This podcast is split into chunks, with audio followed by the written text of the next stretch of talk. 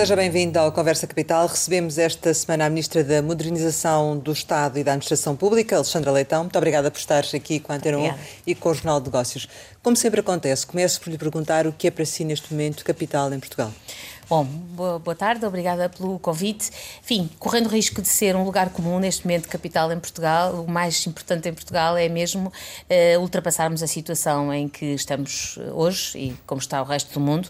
E quando digo ultrapassar, não digo ultrapassar apenas no plano sanitário, uh, em que as coisas estão, felizmente, muito bem encaminhadas, mas ultrapassar no plano económico e social. E, e se me permitem, pondo a tónica naquilo para mim é mais determinante no plano económico e social, que é garantir que saímos desta crise eh, ou que não, não que conseguimos sair desta crise sem tornar Portugal um país mais desigual porque uh, não há nada democrático numa crise, não há nada democrático numa pandemia. Uh, pelo contrário, as crises, sejam elas de que natureza são, acentuam sempre as desigualdades. E, portanto, o grande desafio, o que é capital em Portugal, é que não saiamos daqui mais desiguais. Pelo contrário, se possível, saiamos até um país mais igual, mais igualitário. Isso para mim é o ponto principal. Acho que já vamos ter a oportunidade de, de aprofundar essa, essa questão, mas queria lhe perguntar eh, relativamente àquilo que tem sido também a, eh, a administração pública, os serviços da administração pública, está uh, previsto na segunda-feira a abertura de, das lojas do, do, cidadão.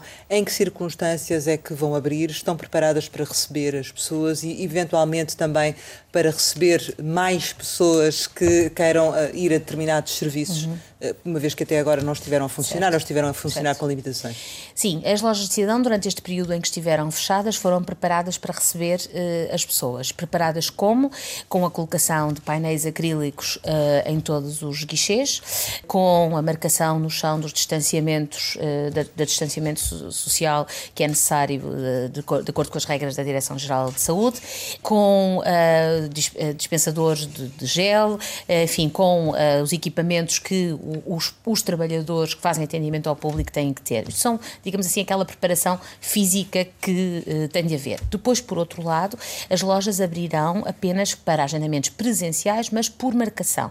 Não vale a pena correr às lojas de cidadão se não tiverem uma pré-marcação, porque não serão atendidos exatamente para evitar os aglomerados e as filas. As marcações já estamos, é para os sítios habituais, onde já são feitas? Já estamos a, a, receber marcações para as lojas de cidadão desde o dia 18 de maio.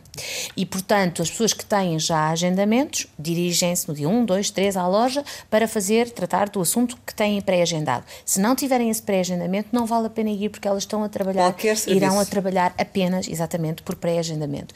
Dessa forma, nós garantimos que começamos a naturalmente dar vazão, digamos assim, às situações que as pessoas têm. Durante este período de confinamento, digamos assim, uma das medidas que adotámos foi prorrogar a validade de uma série de documentos oficiais para que as pessoas ficassem descansadas quanto a isso. Há renovação online que tem funcionado bastante bem durante este período. Depois há o aspecto da entrega do cartão que tem que ser presencial, mas isto para dizer, portanto, que há estes dois elementos: um elemento de adaptação física das próprias lojas e de proteção dos trabalhadores trabalhadores e de quem lá vai, e por outro lado, esta lógica do pré-agendamento garantirá que as pessoas não se aglomeram à porta da loja, porque só os agendamentos têm, têm marcações que dão tempo para que as pessoas se vão uh, cruzando sem, sem, sem se aglomerar na loja. Portanto, são essencialmente estes pontos. E sendo que este, esta questão das lojas do cidadão ou dos quiosques do cidadão também é um investimento para, para continuar, apesar de estarmos nesta circunstância? Hum. Bom, eu acho que as lojas de cidadão, no seu conceito de aglomerado ou de juntar no mesmo sítio vários serviços, às vezes até de entidades privadas, para que o cidadão tenha que se, que se deslocar apenas a um único sítio para tratar de um conjunto de, uh, de assuntos, é uma aposta ganhadora, digamos assim. Já, fez, já, fizeram, já fez 20 anos a primeira loja e acho que é uma aposta claramente ganha. O que estamos, a evolução que essas lojas estão a ter, ou que esta figura está a ter, passa muito pelo que falou dos quiosques e também pelos espaços cidadão. O que é que isto significa? Os espaços cidadão são soluções de muita proximidade eh, nas juntas eh, que funcionam em juntas de freguesia ou em espaços de juntas de freguesia, geridos pela junta de freguesia. O que é que isso garante? Garante muita proximidade a, pessoas que, um, enfim, até precisam de ajuda, até às vezes são pessoas que precisam de ajuda para fazer digitalmente e que têm ali um apoio de proximidade. Já temos hoje 660, 660 espaços cidadão e, e desde o início desta legislatura abriram 63. Os quiosques são ainda uma evolução recente, ou seja, é esta ideia. Quando nós temos situações de maior acumulação de situações para resolver, como por exemplo as entregas do cartão de cidadão, que durante este período não puderam ser entregues, criar balcões temporários, a que chamamos quiosques. Esses postos podem estar um, dois, três meses, ficarão pelo tempo que for necessário e quando for necessário. E esta é uma solução rápida, flexível, fácil de implementar, é um exemplo de resposta rápida que a administração pública deu a um problema novo. Novo no sentido em que esta acumulação eh, foi provocada por este período é que agora tempo vivemos. é que precisa para recuperar? Até porque, sendo por marcação, vai ser mais complicado. Está prorrogada até 30 de outubro, o que significa que as pessoas só precisam ter marcações, só precisam de ir fazendo a sua marcação à medida que essa data se for aproximando. Até porque, mesmo depois de 30 de outubro, se a pessoa tiver o comprovativo de que já fez a marcação, continua a estar a, a ser válido. E, portanto, aquilo que apelamos às pessoas é que o façam com uma, uma cadência e não afluam todos ao mesmo tempo. Uh, será, enfim, são números, sobretudo ao nível do cartão de cidadão, mas de outros documentos também, uh, será preciso algum tempo, naturalmente, não sei, talvez até ao fim do ano ou mais, não sei, mas sempre sem prejudicar as pessoas, porque como há a prorrogação da validade e como é por agendamento, assim que as pessoas tenham o seu agendamento, o cartão permanece válido. Mas não teme que, eventualmente, haja agendamentos a serem feitos com, para, muito, para muito tempo, para mais de um mês, eventualmente? Uh, há sítios de mais pressão hum, uns do que outros, não é? Estou a pensar sítios, nos registros, por exemplo? Exatamente, sobretudo uh, ao nível do cartão de cidadão e mais em Lisboa do que noutros sítios, por exemplo, mas esta solução dos quiosques que nós vamos criando, onde eles fizerem falta, vai desanuviar com certeza, sem prejuízo, naturalmente, de estarmos a contar com alguma pressão, pois é, é normal, estamos a, a, voltar a uma normalidade depois de um período de congelamento eh, que obviamente as coisas se acumularam, mas espero que se faça com calma, digamos assim. Durante este período, eh, a Sra. Ministra já disse que cerca de 25% dos trabalhadores que, que estiveram em teletrabalho na administração pública eh, poderão continuar a fazê-lo. Isto vai processar-se de que forma, uhum. em que medida é que este processo uhum. vai decorrer? Só aqui clarificar dois ou três aspectos. Em primeiro lugar, o teletrabalho era algo que estava previsto uh, na lei, que por razões enfim, Era um dos calhar, objetivos do Ministério até no eh, início sim, E o programa sim. do Governo uh, refere como forma até de, de, flexibilização e de conciliação entre a vida pessoal, familiar e profissional. E, no fundo, a ideia é, por razões que têm a ver com falta de hábito, com alguma resistência, enfim, uh, não tinha sido muito generalizado. Foi uma boa foi momento, uma experiência também, também é, serviu de experiência. Neste momento, de repente, por, por indica, em virtude do confinamento, toda, todas as pessoas que puderam estar em teletrabalho foram trabalhar em teletrabalho. E a verdade é que a resposta foi muito positiva, no sentido em que se arranjaram os computadores portáteis, às vezes não digo que não, pontualmente sejam as duas próprias pessoas. As pessoas foram, a produtividade não caiu e as pessoas adaptaram-se muito bem. O que é que isto significa? Significa que temos sempre a falar de uma percentagem de pessoas de entre aquelas cuja natureza das funções é passível de teletrabalho. Um médico não pode estar em teletrabalho, sem prejuízo das teleconsultas, ou um agente de, de, das forças de segurança, etc. Portanto, quando nós falamos dos tais cerca de 68 mil pessoas, estamos a falar de entre o universo daqueles que, que, são passíveis, sei lá, juristas da administração carreiras pública, gerais, que, sobretudo carreiras gerais, técnicos superiores e assistentes técnicos. Uhum. Essa ideia dos 25% eh, ao longo da legislatura eh, é uma ideia que tem a ver exatamente com manter essa possibilidade como forma, por um lado, de garantir às pessoas que sentem que disso precisam uma forma mais flexível de trabalhar, uma forma de conciliar com a vida familiar e profissional. Mas isso é para começar já, Sra. Ministra. Aquilo que nós estamos a fazer é, agora que estamos a uh, desconfinar, a retomar. a retomar, vamos criar condições para que as pessoas voltem aos seus locais de trabalho. Como? Uh, mantendo designadamente em teletrabalho as pessoas que sejam de grupos de risco ou que tenham, uh, precisem de, de, de, dar assistência a familiares, designadamente aos filhos menores de 12 anos. Portanto, uma, essas pessoas continuarão, as outras virão, e depois o que vamos é, e isso é a solução imediata, conjuntural ainda no quadro do desconfinamento, mas aquilo que vamos a seguir fazer do ponto de vista mais estrutural é densificar o que for preciso fazer na lei, uhum. naturalmente que em, em negociação, no que for preciso negociar uhum. e, e, discutir com as estruturas uh, de representativas dos trabalhadores, para densificar como é que de forma estrutural, isto pode passar a acontecer de uma forma mais uh, generalizada. De imediato, hum. uh, todas as pessoas que não estejam em grupos de risco ou que não tenham uh, dependentes até aos 12 anos terão de regressar. Não é exatamente terão de regressar. Hum. O que foi, portanto, na lei diz que o teletrabalho é definido e acontece quando há acordo entre as partes. Exato. Nós, quando iniciámos o confinamento, o que foi determinado é, independentemente disso, todos vão, não, há cá, não é preciso acordo, uh, uh, todos vão. O que agora vamos dizer é repomos a ideia do acordo. As pessoas até se podem manter desde que haja acordo com a sua entidade patronal. Mas no caso o que da, retirar... da administração pública, quem é que decide? Não, são os dirigentes superiores de cada, de cada serviço. Portanto, vai depender de e voltamos dirigente. à regra geral do acordo, exceto para os grupos de risco ou que prestam assistência a familiares, que se manterão, querendo, se manterão em teletrabalho.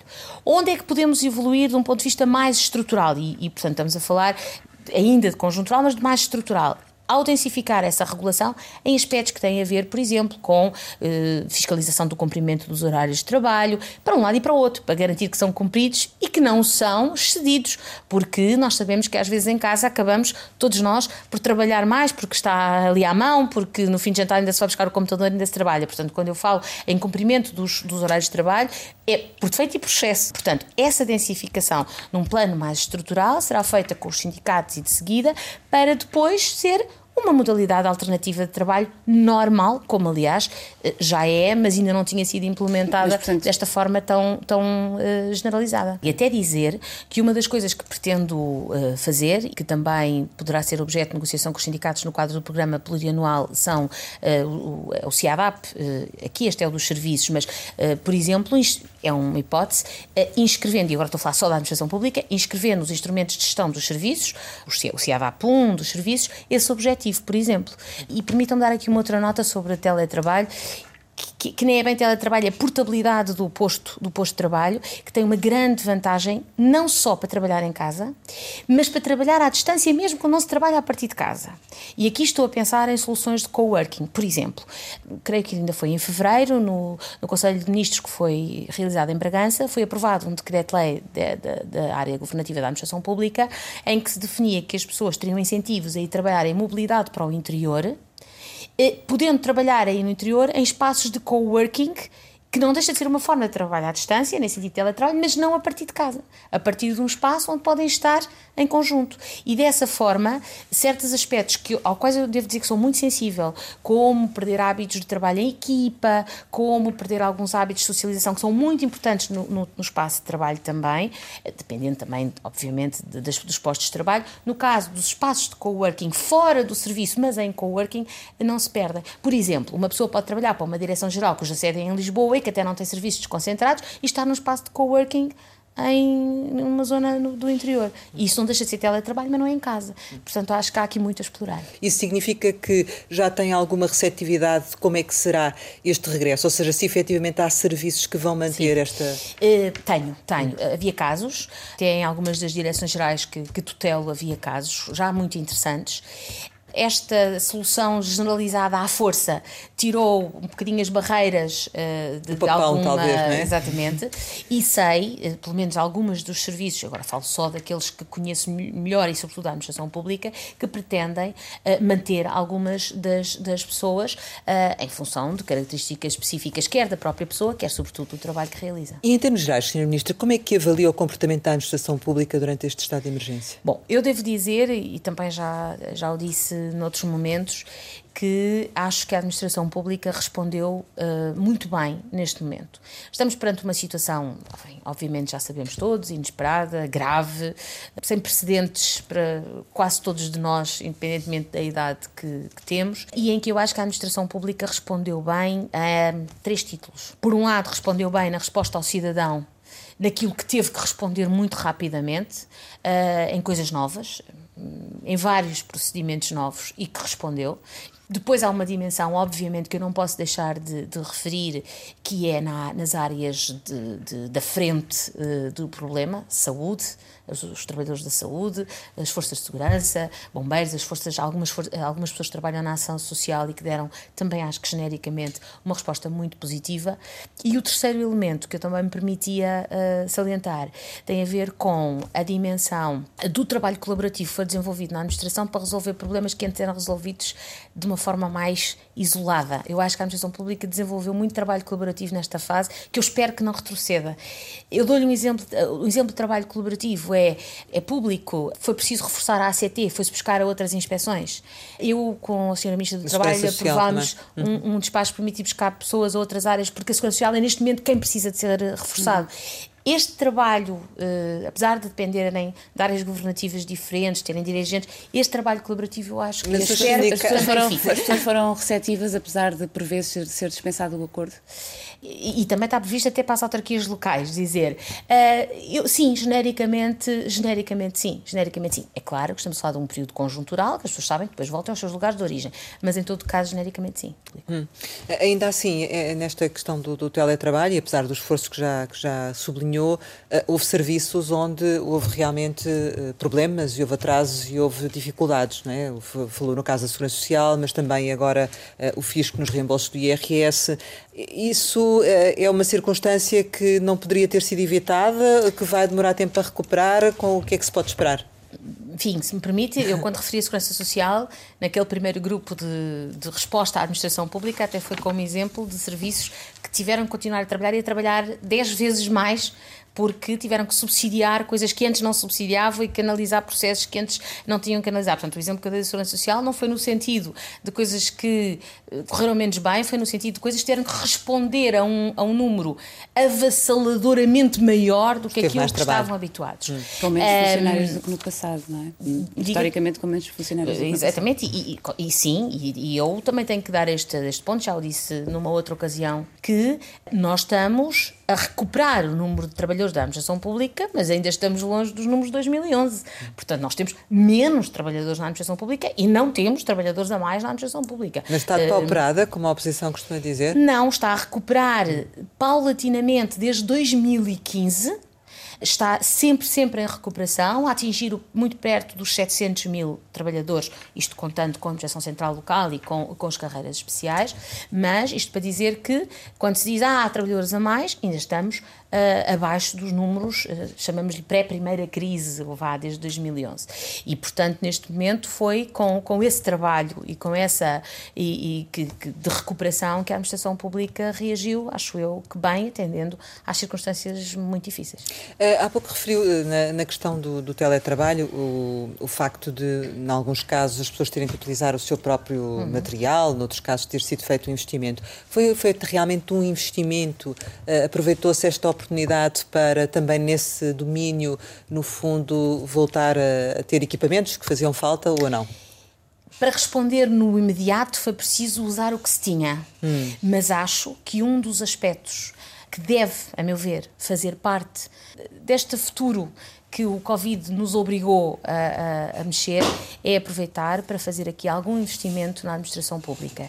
E o investimento em tecnologia na dimensão de, de, de relação com o, o, cidadão, na dimensão de facilitação dos processos de decisão, uh, é um dos investimentos que, obviamente, é, tem um retorno imediato e é um excelente investimento. Mas isso é coisa já para o retificativo ou nem por isso? Uh, isso não, não, não lhe sei dizer, não lhe sei dizer hum. se é uh, muito curto prazo ou um pouco mais médio prazo, mas seguramente que a administração pública terá a sua parte uh, no investimento de retoma que vai ser feito. O esforço também para, para aumentar os serviços online acabou por ser importante nesta altura do, do, estado de emergência, ou seja, os passos que já tinham sido dados mostraram-se absolutamente relevantes.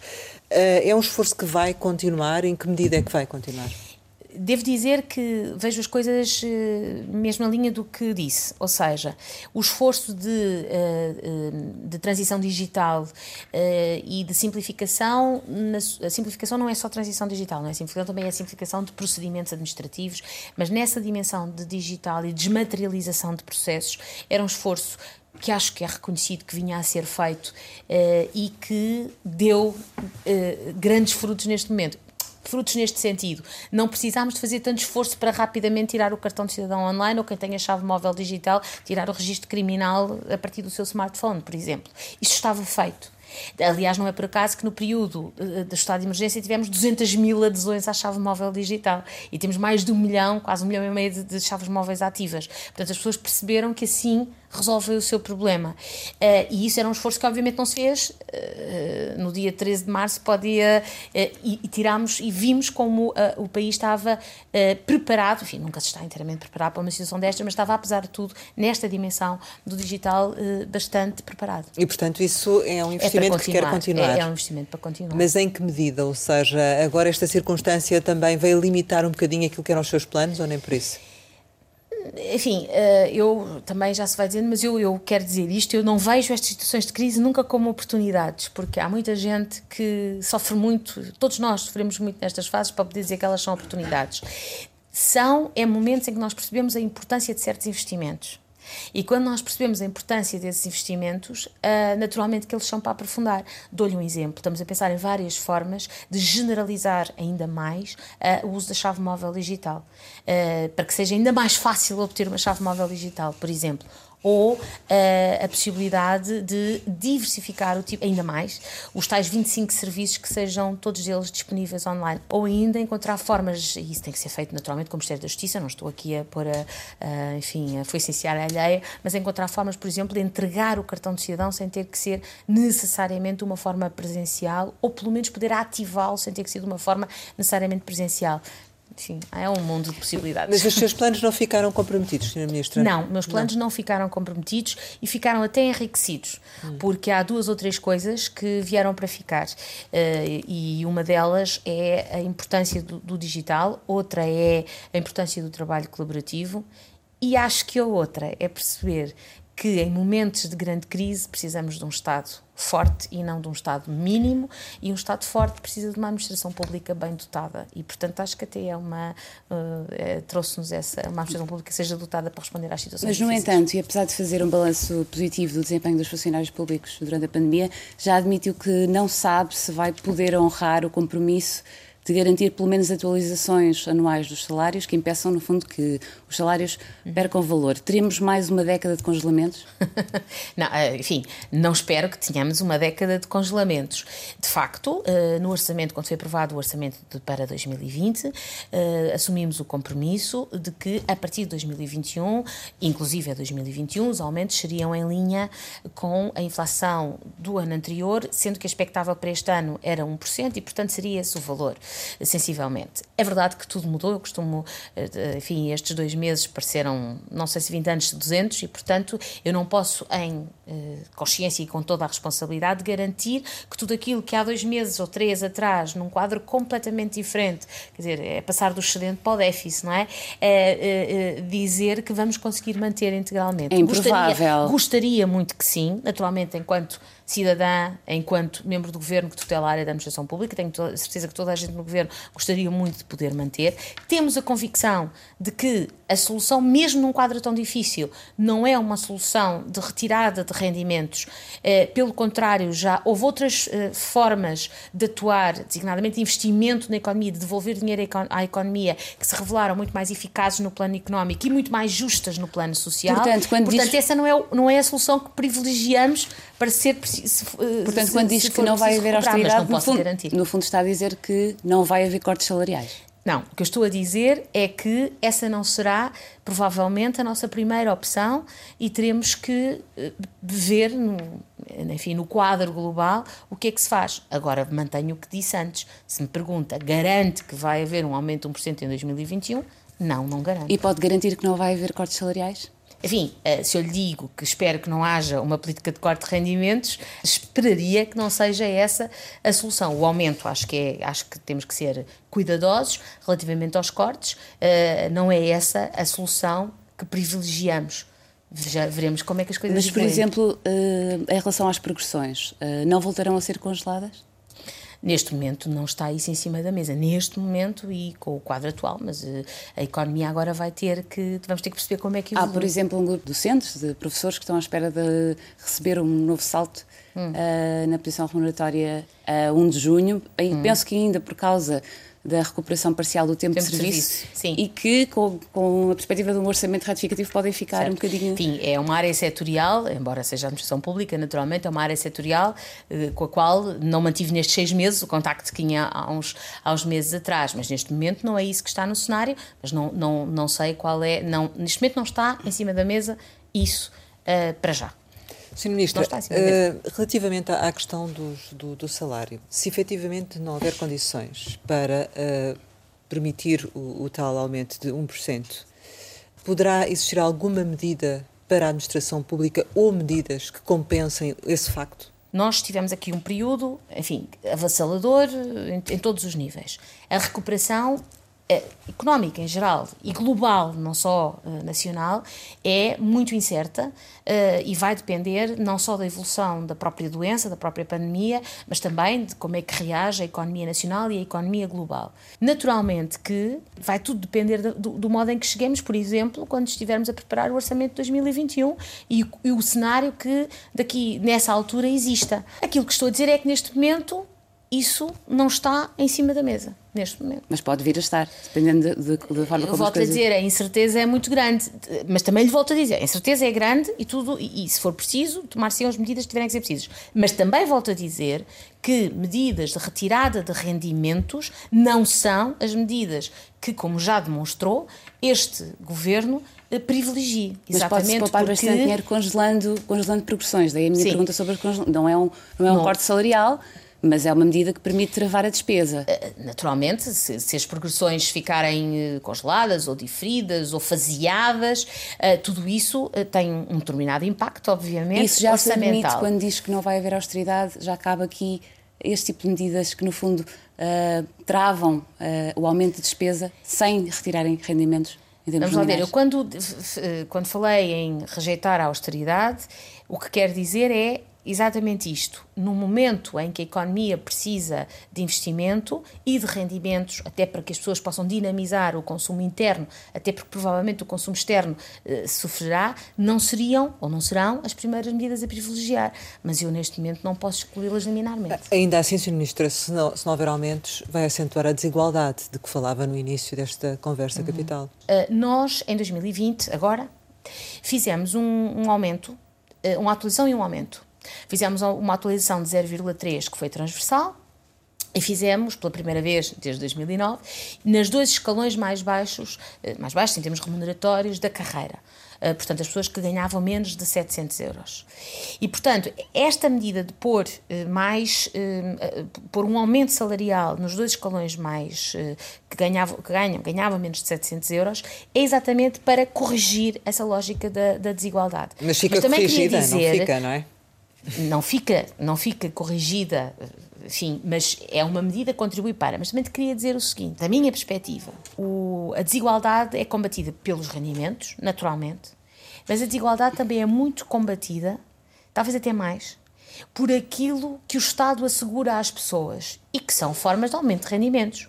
Quando o Estado distribui manuais escolares, as pessoas poupam dinheiro e, portanto, em dinheiro num, bem que é de primeira necessidade. Uhum. E, e, e, e, quando se faz um programa ambicioso. Estamos a falar especificamente dos trabalhadores da administração pública, sim, sim, sim. do Estado enquanto patrão, digamos Sim, assim. Sim, mas o, é? Estado, o Estado, enquanto patrão, ao aumentar, na medida do possível, os escalões mais, eh, mais enfim, baixos. mais baixos, está a tentar corrigir exatamente essa assimetria. Filo em dois anos consecutivos, eh, em 19 e em 20. Mas eh, até pela, pela resposta que a administração pública deu neste momento do estado de emergência, o, o Estado não se sente obrigado também a corresponder às expectativas destas pessoas? Vamos ver, ehm, eu eh, reitero que os trabalhadores da administração pública deram uma resposta muito positiva no quadro da situação extremamente difícil em que vivemos. Também já disse, ainda antes de, disto, eh, da, enfim, da, da pandemia, que os salários não são a única forma de valorizar as carreiras da administração pública. Eh, o, eh, o, facto de, por exemplo, o orçamento de 2020, este que estamos a aplicar, não ter travões, por exemplo, a aplicação dos prémios de desempenho, que existiram em orçamentos anteriores. Uhum. O facto de estarmos disponíveis para uh, negociar, aliás, o programa plurianual fico, que estava anunciado, vamos retomar a partir do dia 8 as negociações com os sindicatos, ficou aqui um bocadinho também ele congelado, mas a ideia é negociar outros aspectos, como sejam a, a, a, a facilitação da conciliação, pode ser pelo teletrabalho ou por outras vias uhum. também, jornadas contínuas, etc. Portanto, há um conjunto de outras medidas que estamos a, a tentar levar a cabo. Uh, e que são também formas de valorizar. Claro que, enfim, o salário é, uma, é aquilo que é mais imediato e que as pessoas precisam, mas Tanto assim um... que o governo tinha previsto certo, este aumento, certo, não é? Porque certo, é reconhecia que ele fazia falta, certo, não é? Certo, claro. uh, foi esse, esse, essa, essa, esse plano foi publicamente assumido. Uh, por mim e até uh, pelo Sr. Primeiro-Ministro, e repito, uh, não fosse o facto de termos, uh, enfim, uma situação absolutamente anómala e inesperada, era absolutamente para manter. Mesmo assim, não estou a dizer que não seja para manter, estou a dizer é que não posso garantir. No entanto, é. convocou os sindicatos para a semana em que está previsto que seja apresentado o orçamento retificativo. Que novidades é que esse orçamento vai trazer para os funcionários públicos? Bom, esta reunião eh, até pela ordem de trabalhos que já foi enviada aos sindicatos e que, portanto, por essa via pode ser de conhecimento público, tem essencialmente eh, dois pontos fundamentais.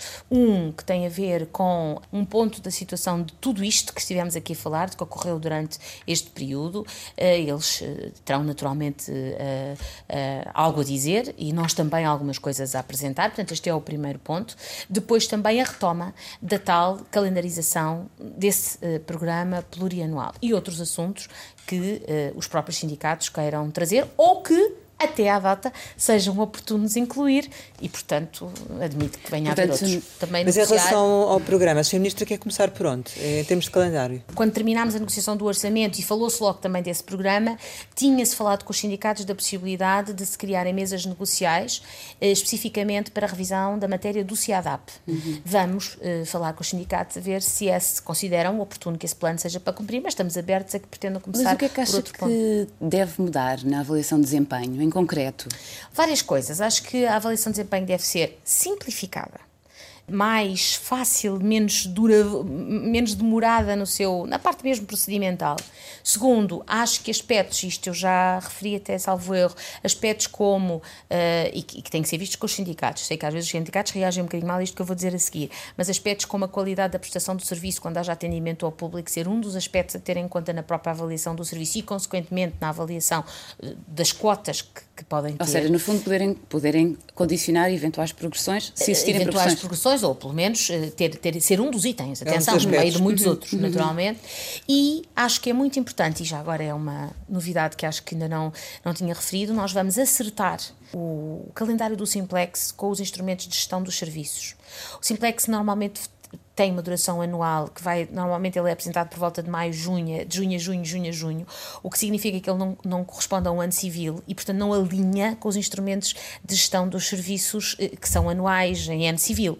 E nós vamos fazer esse alinhamento. E ao fazer esse alinhamento também permite que muitos dos aspectos que sejam de medidas simplex sejam eles próprios também interiorizados nos instrumentos de gestão dos serviços. Este é um exemplo.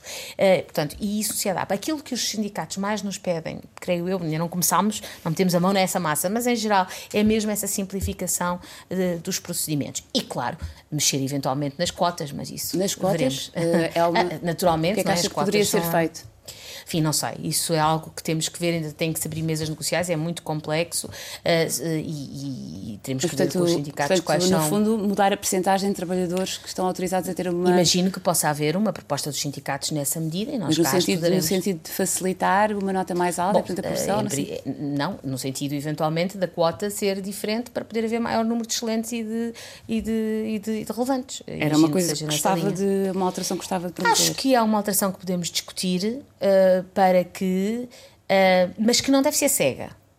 Não deve ser cega. Ou seja, eu acho que deve haver uma ligação entre o desempenho do serviço e o desempenho dos trabalhadores. Um serviço, eu já disse isto também logo no início, um serviço que em sede do seu CIADAP tenha uma melhor classificação, portanto está a ter qualidade no seu trabalho, seja ele qual for, interno ou não, pode ter, por exemplo, uma cota para eh, notas de, de mérito maior do que um serviço que tenha um desempenho enquanto serviço menor. Eu acho que isto faz muito sentido. Sr. Nisso, já há uma nova data também para terminar o processo de regularização dos precários do PEPAF? Bom, eh, nós neste momento temos cerca de 20 mil pessoas integradas eh, após concurso, com cerca de 6 mil concursos a decorrer ou concluídos, mas há de facto ainda cinco cabos que estão ainda a, terminar, duas na área da, da ciência e ensino superior, uma na área da, da educação praticamente terminada, uma na área da saúde e uma na área da salvecultura, mas nós estamos a estudar,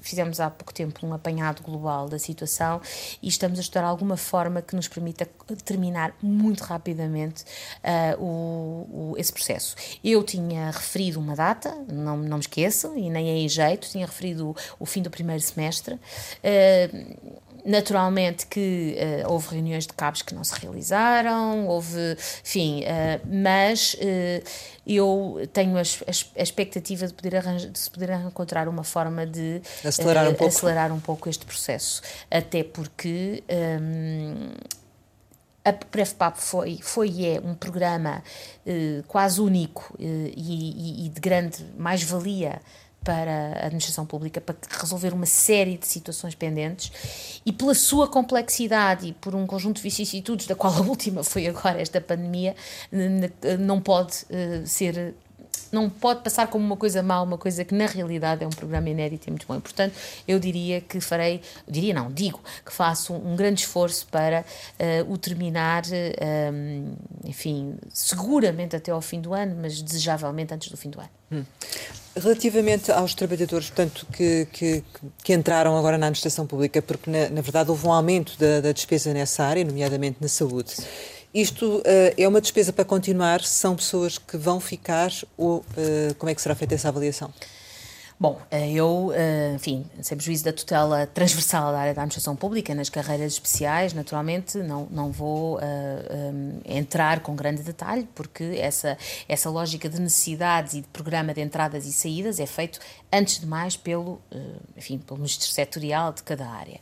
Agora, já ainda antes da, da, da pandemia, uh, naturalmente, e foi público, que o Serviço Nacional de Saúde foi um dos objetivos traçados, e, e, e traçados, não só traçados em abstrato, traçados com números muito concretos uh, no, no orçamento para 2020 e que até já foram excedidos em função desta situação. Daí a pergunta uh, e, portanto, também, não é? enfim, não, repito, não querendo aqui falar de uma área que não tutela uh, diretamente, não, não vislumbro também que seja um investimento para retroceder. Mas a lógica de entradas e saídas vai, na administração pública vai manter-se ou vai aqui também sofrer alterações?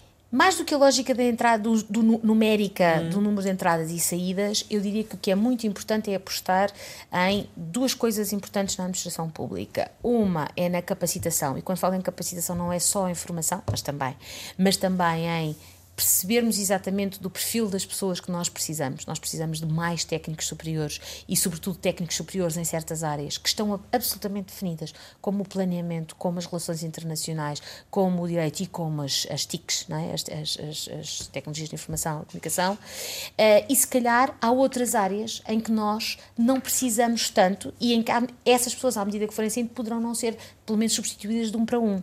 Porquê? Porque também são trabalhos muito mais redundantes com a digitalização, por exemplo. E isso está patente no recrutamento centralizado, o tal dos mil técnicos superiores, que já está a ser retomado, está só na fase, agora só falta a fase última, que é a das provas de aptidão psicológica, uhum. e que respondem exatamente a estes setores. Uhum.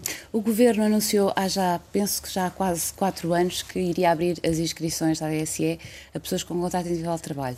Muitas delas estarão, porventura, nos hospitais, não é? Uhum. Uh, quando, quando, se, quando assumiu funções, prometeu dar prioridade a este assunto ao longo deste ano, foi um uhum. compromisso seu. Foi sim. Mantenha esse compromisso, mantenha esse compromisso.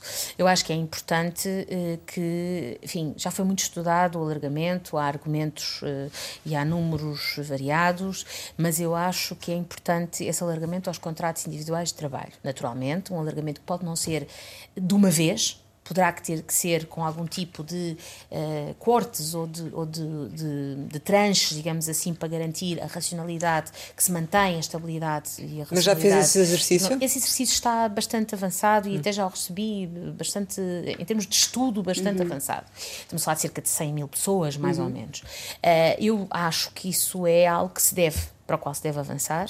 Quando? Um, é que as pessoas já estão a ouvir falar disso há muitos anos, não é? É, é admito que sim, mas, mas, mas eu permito-me também dizer que acho que agora que a ADC está na, enfim, na tutela da administração pública, talvez seja possível dar aqui um, um incentivo maior a isso e acho que o ponto é mesmo através dos contratos individuais, das pessoas que estão com o contrato individual de trabalho. E, portanto, o seu compromisso Continua a ser continua a ser ano. esse, continua a ser esse, sim. E que eh, o alargamento não é a única forma. Eh, eu acho que a diversificação da celebração de convenções, a aprovação, espero que em breve trecho das tabelas, tudo isso, espero eu, venha a contribuir para ehm, manter pelo menos essa estabilidade. Ainda assim, não podendo se calhar ir tão longe naquilo que, que estava previsto nas, nas promessas do, do, do Governo para, para este ano, qual é o seu compromisso para com os trabalhadores? Que procurarei sempre Uh, internamente no governo e na medida do que for possível e responsável as soluções melhores para eles. Chegamos ao final e, como habitualmente, costumamos lançar umas palavras para uma resposta rápida. A primeira é Faculdade de Direito de Lisboa. A minha segunda casa. Soares Martínez. Um professor de quem não gostei. Jorge Miranda. É família. Pandemia. Distopia. 5G. O futuro. TAP. Um problema. CGTP. Parceira. Redes sociais. Não uso muito. Chega. Não uso nada. Regionalização. A seu tempo. Família. A minha base de estabilidade pessoal. Sonho. Igualdade e liberdade. Alexandra Ludomila. o nome que num período muito específico da vida política portuguesa os meus pais me deram. Sporting. É o meu clube. Ambição. Felicidade das minhas filhas. Portugal. O meu país. Sra. Ministra da Administração Pública, muito obrigada por ter obrigada. estado aqui com a Antena 1 e com o Jornal de Negócios. Pode rever este Conversa Capital com Alexandra Leitão em www.rtp.pt. Regressamos para a semana, sempre neste dia, esta hora, e claro, contamos consigo.